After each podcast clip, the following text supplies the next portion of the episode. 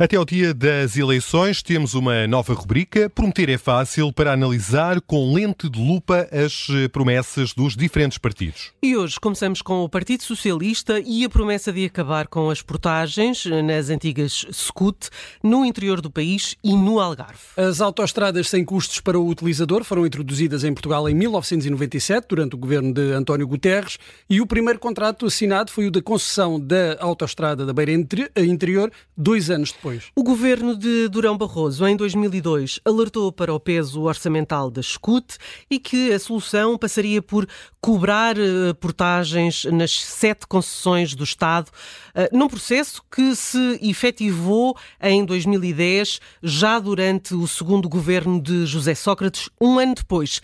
Já não restava nenhuma autoestrada gratuita. O líder do PS, Pedro Nuno Santos, não anunciou quanto irá custar aos cofres do Estado, mas se analisarmos a receita com estas estradas, conseguimos chegar a um valor aproximado. Mas, Bruno, estamos a falar de quantas autoestradas? São seis ao todo. As autoestradas que voltariam a ser SCUT, ou seja, sem custos para o utilizador, seriam a A4, a de Trás-os-Montes, a A13, de Pinhal Interior, a24, interior norte, A25, beiras litoral e alta, A23, beira interior e A22, a via do Infante. Uh, Judite, mas eh, se não tem custos para o utilizador, tem custos para os contribuintes. Claramente, porque os concessionários esses irão continuar a receber. Assim, analisamos os últimos dados uh, disponíveis, uh, são relativos a 2022 e chegamos, número redondo, a 180 milhões de euros por ano. Segundo o Jornal de Negócios, se incluirmos já os descontos introduzidos no orçamento 2021 por proposta do PSD, mas que só entraram em vigor este ano, esse valor desce para 170 milhões. Hum, Bruno, e é importante aqui lembrar qual é que era a ideia original eh, por trás da criação das SCUT. Sim, o conceito das SCUT, inspirado num modelo semelhante introduzido pela primeira vez no Reino Unido no início da década de 90, visava reduzir os desequilíbrios regionais e fomentar também a coesão territorial, ao invés de penalizar duplamente uh, o, os habitantes dessas regiões através do princípio do utilizador pagador. Assim, o Estado comprometia-se a pagar por cada viatura que usasse a autoestrada.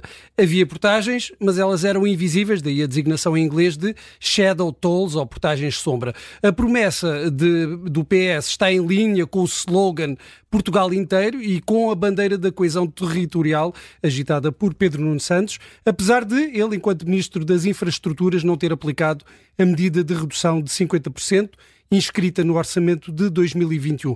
Foi, aliás, essa a acusação deixada por Luís Montenegro em reação à proposta do PS. O líder do PSD também usou a ironia para dizer que o PS uh, eh, deveria ter encontrado uh, petróleo no beato, uh, referindo-se ao impacto orçamental da medida, mas se é verdade que a cobrança de portagens significou um aumento da receita para o Estado, há estudos que mostram um efeito negativo das portagens reais na economia, das gerações que são servidas por estas autoestradas. Será com essa expectativa, havia um impacto positivo nas economias locais que a promessa avança. Não há almoços grátis e também não há portagens grátis, mas também não é possível desenvolver o interior e assegurar uma maior coesão territorial sem abrir os cordões à bolsa.